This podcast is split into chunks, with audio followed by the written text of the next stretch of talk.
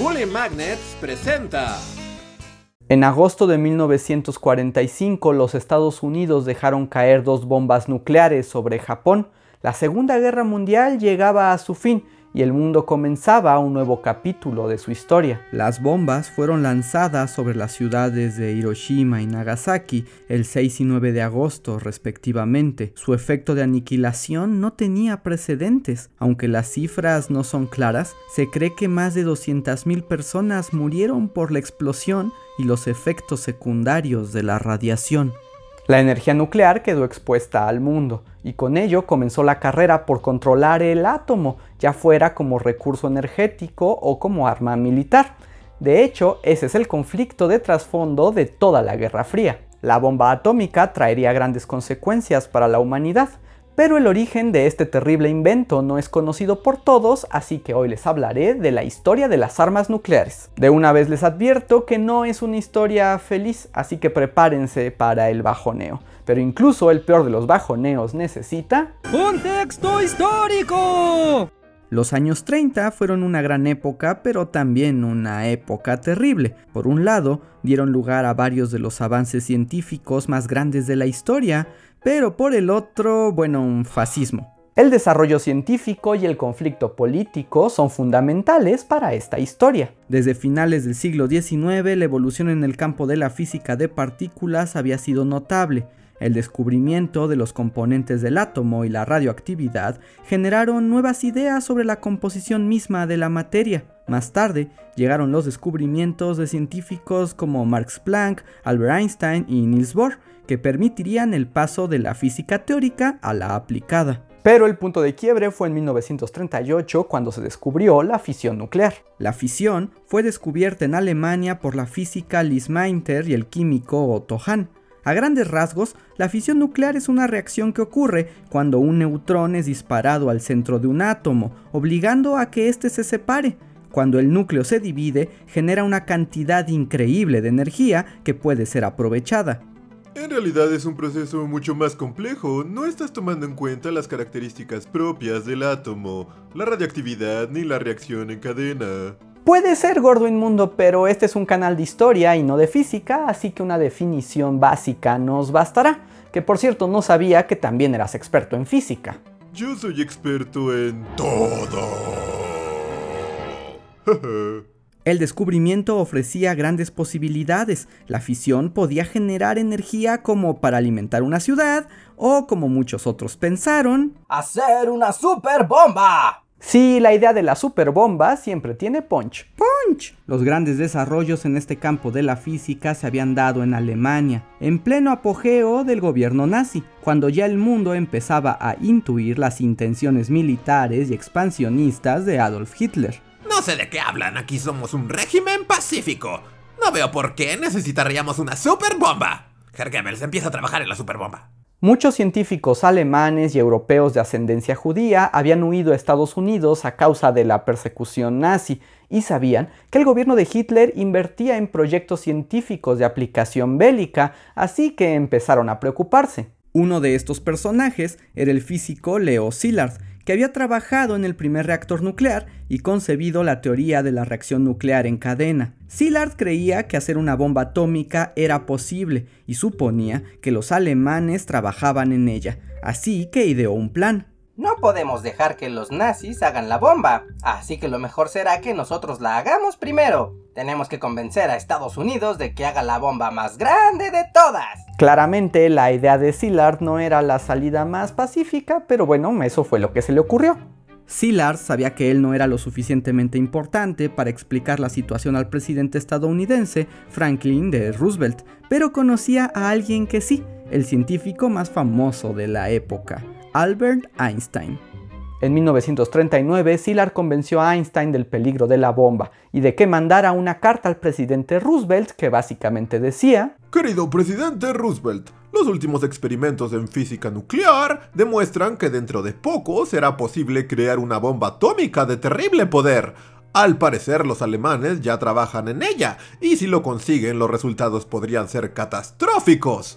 Así que le recomiendo que se ponga a trabajar en su propia bomba, o nos va a llevar el payaso. Póngase trucha, presidente, póngase trucha. Con amor, Quedo de usted, Albert Einstein. Palabras más, palabras menos. La carta puso sobre aviso a Roosevelt, quien empezó con algunos preparativos en cuanto a adquirir uranio, plutonio y auspiciar algunas investigaciones, pero no fue hasta 1941, después del ataque a Pearl Harbor y que Estados Unidos entrara oficialmente a la guerra, que el presidente Roosevelt autorizó una iniciativa ultra secreta para desarrollar armamento nuclear, el Proyecto Manhattan. El proyecto Manhattan reclutó a algunas de las mentes más brillantes en el campo de la física. Se invirtieron más de 200 millones de dólares y se construyeron bases e instalaciones secretas para el desarrollo de las armas. Ahora solo necesitamos un científico de primera línea, con talento y decisión para guiar a este equipo a la victoria. ¿Como Albert Einstein? No, no, no, no, no, no. Einstein no es confiable. Es muy izquierdoso y muy alemán.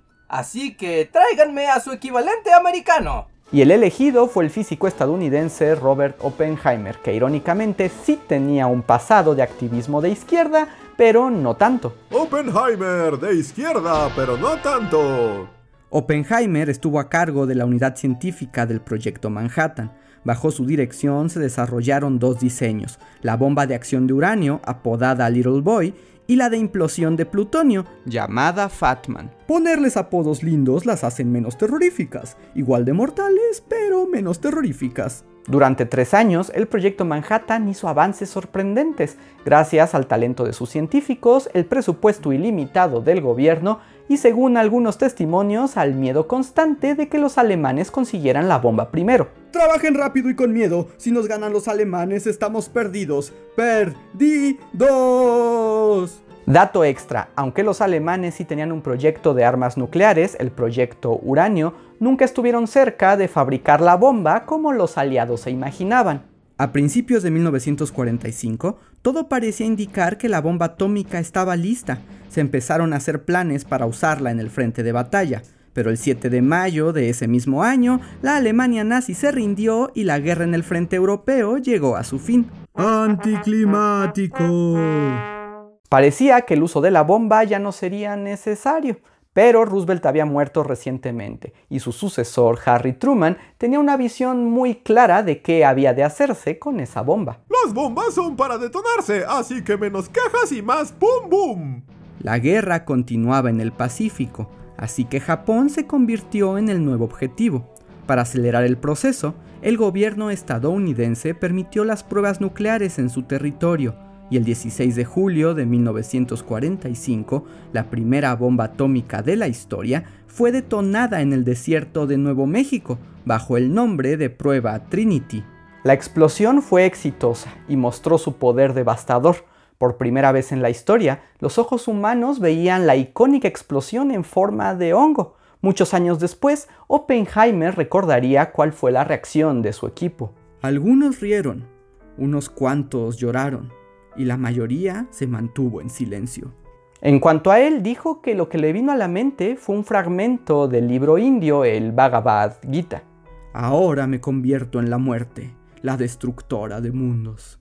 Diablo, señor Oppenheimer, eso sí que fue oscuro. Mientras tanto, el frente en el Pacífico continuaba con enfrentamientos constantes entre estadounidenses y japoneses. El 26 de julio, Truman y los aliados enviaron al emperador Hirohito una carta de ultimátum en la que exigían a Japón la rendición absoluta e inmediata, o de lo contrario enfrentaría una pronta y total destrucción. La carta no mencionaba las armas nucleares, pero la amenaza era real. Como el gobierno japonés no se rindió de inmediato, Truman comenzó los preparativos para el bombardeo. Ahora, aquí hay un asunto para analizar, porque al parecer no todos estaban de acuerdo en utilizar la bomba. Aunque el avance de la guerra en el Pacífico había sido lenta, los expertos sabían que la victoria contra Japón estaba asegurada y solo era cuestión de tiempo por lo que varios científicos y agentes del gobierno de Estados Unidos pensaban que lanzar la bomba era innecesario y poco ético.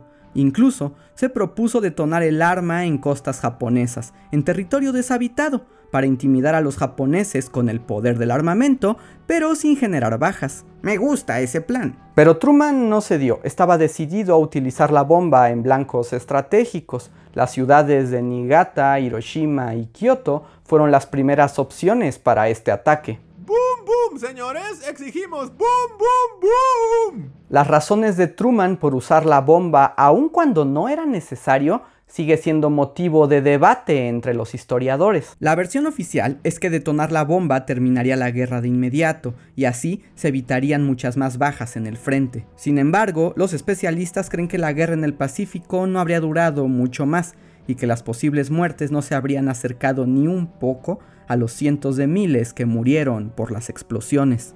Otras versiones son un tanto más siniestras. El desarrollo de la bomba había costado al gobierno estadounidense más que cualquier otro proyecto bélico en su historia. Usar la bomba y ganar la guerra de golpe era la única manera de justificar el gasto. Eso es terrible, incluso para mí. La otra es que Truman no solo quería ganar la guerra, sino hacer una demostración del nuevo poder de los Estados Unidos. La bomba serviría como una declaración de hegemonía mundial. Y en ese sentido fue bastante efectiva. Finalmente, decidieron lanzar dos bombas nucleares sobre las ciudades de Hiroshima y Nagasaki. Los resultados fueron desastrosos para Japón, que se rindió al instante. Aquello generó un cambio a nivel mundial.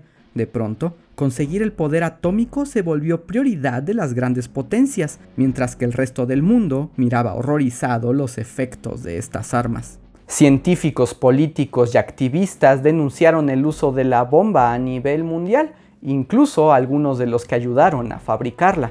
Einstein asumió parte de la responsabilidad. Dijo que nunca habría imaginado que algo así ocurriría. Por su parte, Oppenheimer se mostró arrepentido, y a partir de entonces su carrera se enfocó en reducir la proliferación de armas nucleares, incluso contra los deseos de Truman. Cuentan que Oppenheimer le dijo a Truman que sentía las manos manchadas de sangre, a lo que el presidente respondió con desagrado, le cerró las puertas de la Casa Blanca y pronto lo expulsó de la escena política. Aunque el peligro de las bombas era evidente, los próximos años vieron una proliferación de armamento nuclear. Incluso se inventaron armas más poderosas, como las bombas de fusión, también llamadas termonucleares. Atómicas, se dice atómicas. Para 1986, el número de bombas nucleares en todo el mundo llegó a 70.000. Más adelante, con el miedo de que el planeta volara en pedazos, se hicieron varias regulaciones para reducirlas. Al día de hoy, se estima que hay alrededor de 13.000 en el mundo, donde más o menos 3.000 están activas. Que sigue siendo mucho si pensamos que apenas el estallido de unas cuantas pueden crear un invierno nuclear que lleve al ser humano a su extinción. Creo que debimos haber pensado mejor todo este asunto. Nunca hay que poner límites a las bombas. ¡Nunca!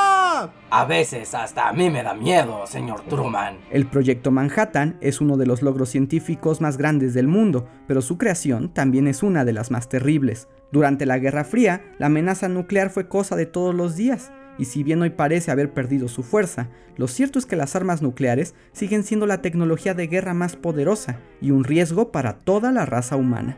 La ciencia nos ha dado grandes maravillas y también armas peligrosas, y ninguna ha cambiado tanto la historia como la bomba nuclear. Atómicas, se dice atómicas. ¿Qué les pareció esta historia? ¿Ustedes conocían los orígenes del proyecto Manhattan? ¿Por qué creen que Truman haya usado la bomba? Pónganlo en los comentarios para que todos podamos conocer sus opiniones. Si les gustó este video, no olviden darle like y sobre todo suscribirse. Es la mejor manera de apoyar a Bully Magnets. Y si quieren ir un paso más allá, pueden apoyarnos en Patreon o el sistema de membresías de YouTube. Incluso pueden hacer que su nombre aparezca en los créditos de estos videos. Espero hayan aprendido algo nuevo con esta historia. Yo soy Andrés y nos vemos para la próxima.